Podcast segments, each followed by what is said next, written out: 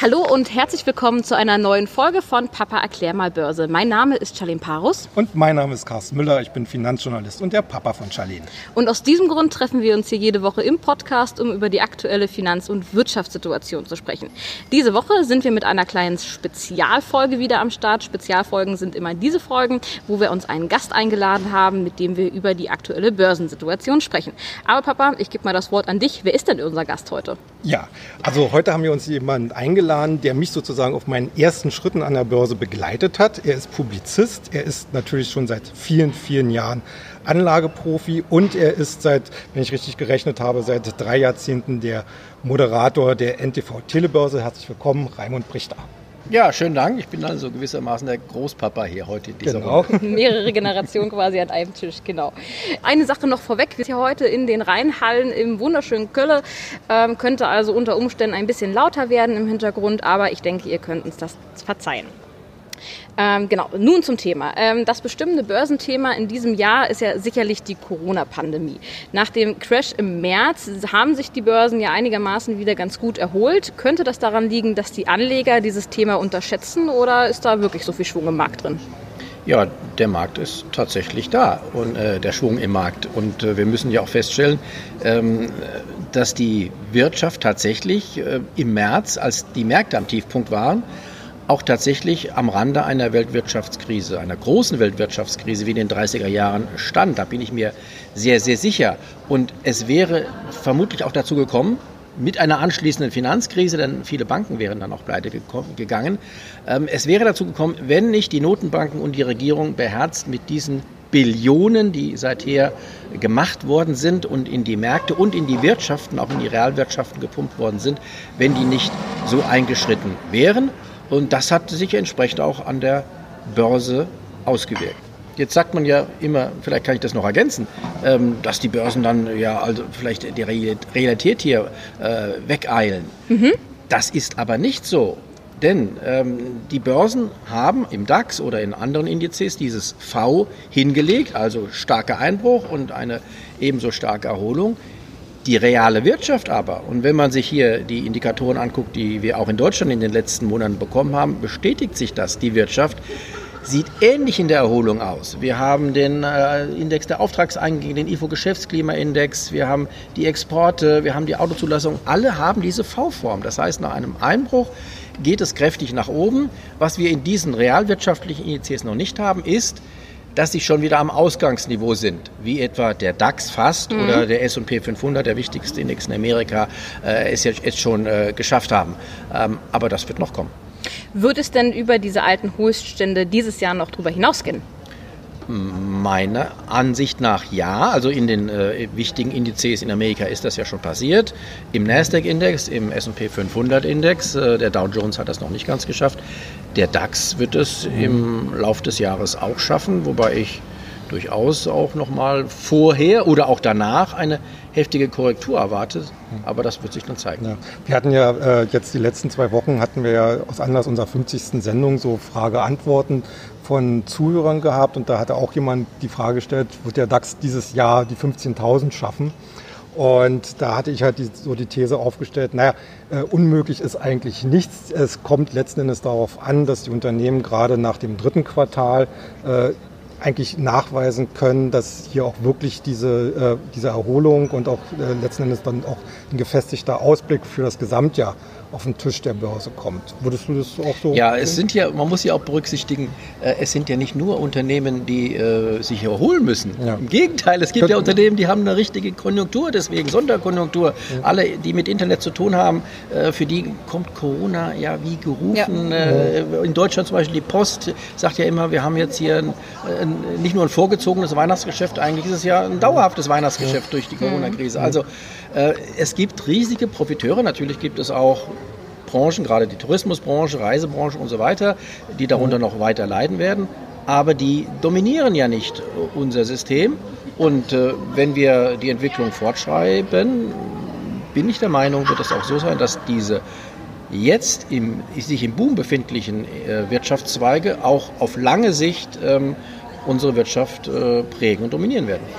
Also im Prinzip der ganze Technologiesektor, das hat man ja jetzt gesehen, Äh, jetzt die Umstellung beim Dow Jones, äh, wo ja Salesforce reingekommen ist. Wir hatten das auch letztens schon besprochen, äh, dass man eigentlich daran sieht, dass auch dieser Index so nach und nach auf die neuen Technologien umschwenkt, um sich eigentlich auch wettbewerbsfähiger wieder zu machen. Selbst der gute alte Dow Jones ja, Index. Der, der, der, eigentlich sehr träge immer genau. war mit der Umstellung. Ja. Jetzt hat ja Corona nicht nur unser Anlageverhalten vielleicht verändert, sogar auch die Märkte und die Wirtschaftsbeziehungen haben, ich nenne es mal darunter gelitten.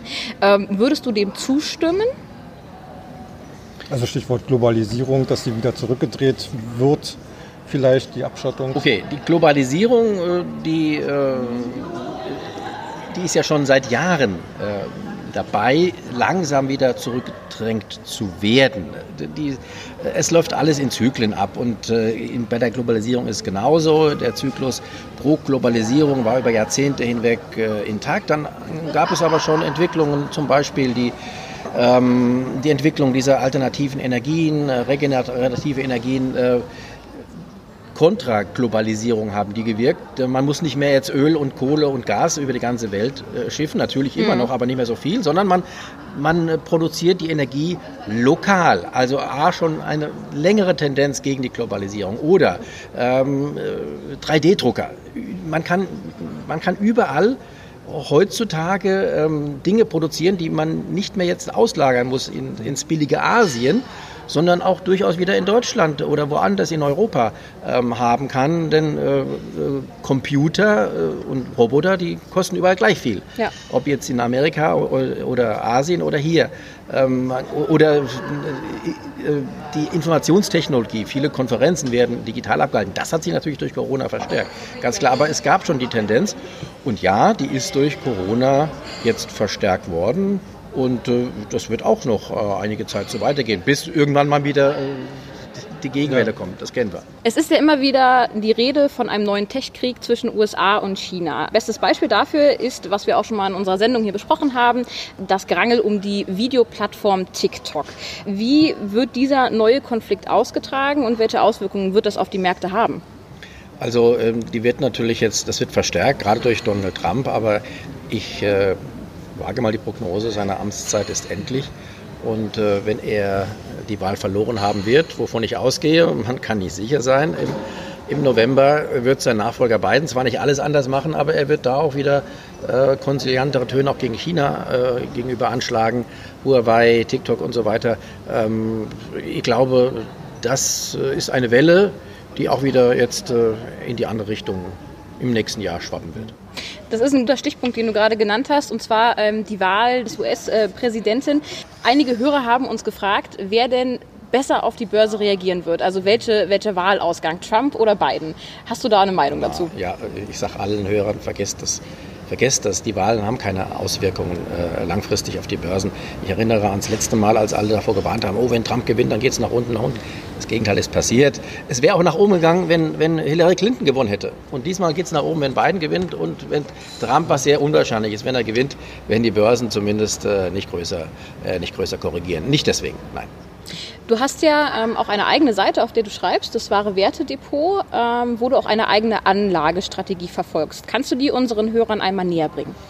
Ja, das ist nicht meine eigene Anlagestrategie. Wir sind ein Team äh, von, von drei Leuten. Äh, wir haben äh, aus dem Buch heraus, das ich mit, mit einem Co-Autor ähm, geschrieben habe, die Wahrheit über Geld, in dem, in dem wir die die, Finanz-, die Situation des Geldsystems beleuchten und zum Schluss kommen, äh, es wird irgendwann möglicherweise Ende dieses Jahrzehnts, Anfang, äh, also Ende des kommenden Jahrzehnts, Ende der 20er, äh, Anfang der 30er Jahre zu einem richtigen weltweiten Finanzcrash kommen. Also das wäre Währungsreform und so weiter. Mhm.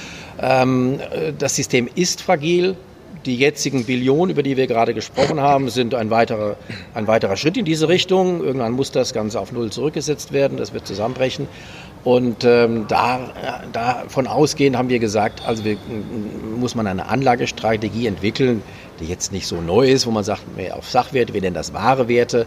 Also wenn es um Aktien geht, natürlich nur äh, Aktien von äh, Unternehmen mit soliden Geschäftsmodellen, die sich auch über Jahre, wenn nicht gar über Jahrzehnte bewährt haben, die wenig Verschuldung haben, das ist ganz wichtig, denn gerade in der nächsten Finanzkrise wird die Verschuldung wieder einen großen, äh, eine, große Bedeutung einnehmen. Also einfach, wenn man auf Unternehmen setzt, die einen solchen Zusammenbruch, unter dem alle leiden werden, auch die Aktienmärkte ganz klar, die einen solchen Zusammenbruch aber überstehen werden. Das sind eben diese genannten Aktien, das sind aber auch dann Edelmetalle und Immobilien. Und darauf baut sich das wahre Wertedepot auf.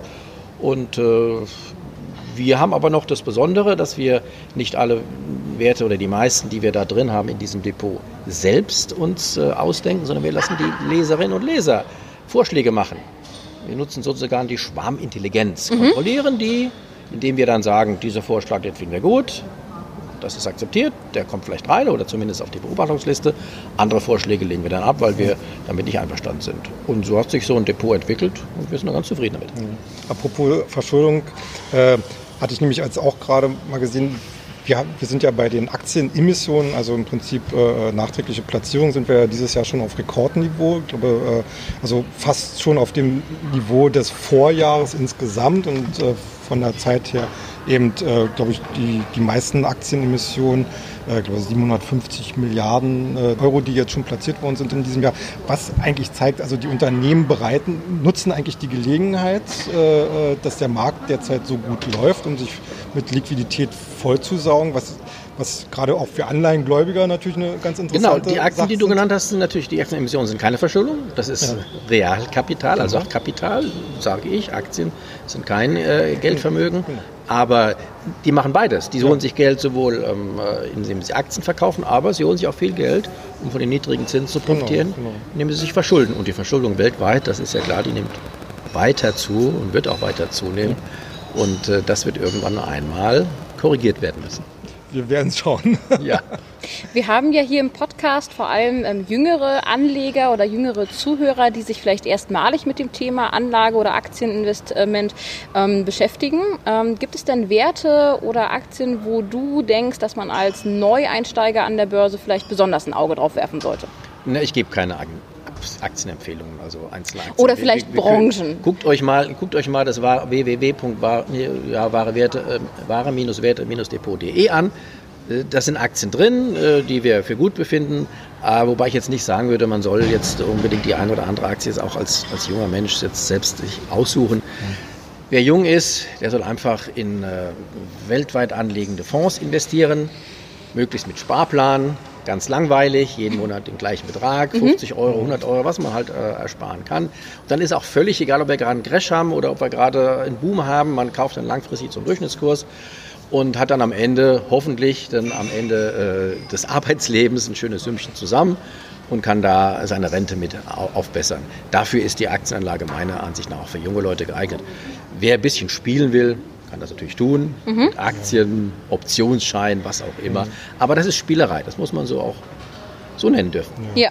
Und äh, wie wir es hier im Podcast ja auch mal wieder besprochen haben, ne, das Thema äh, vor allen Dingen Sachen, die man vielleicht auch selber kennt, wo man auch die Geschäftsmodelle letzten Endes durchblicken kann. Ne? Also das war jetzt ein Tipp von mir. Ja, ja. Aber gut, das, äh, jeder, je- jeder hat da so seinen eigenen Ansatz. Genau, und ansonsten schaut doch einfach mal in unserem Wikifolio auf wikifolio.com vorbei. Einfach mal Papa Erklär mal Börse eingeben. Da haben wir auch ein paar Werte für euch zusammengetragen, die ihr in der Entwicklung auch beobachten könnt.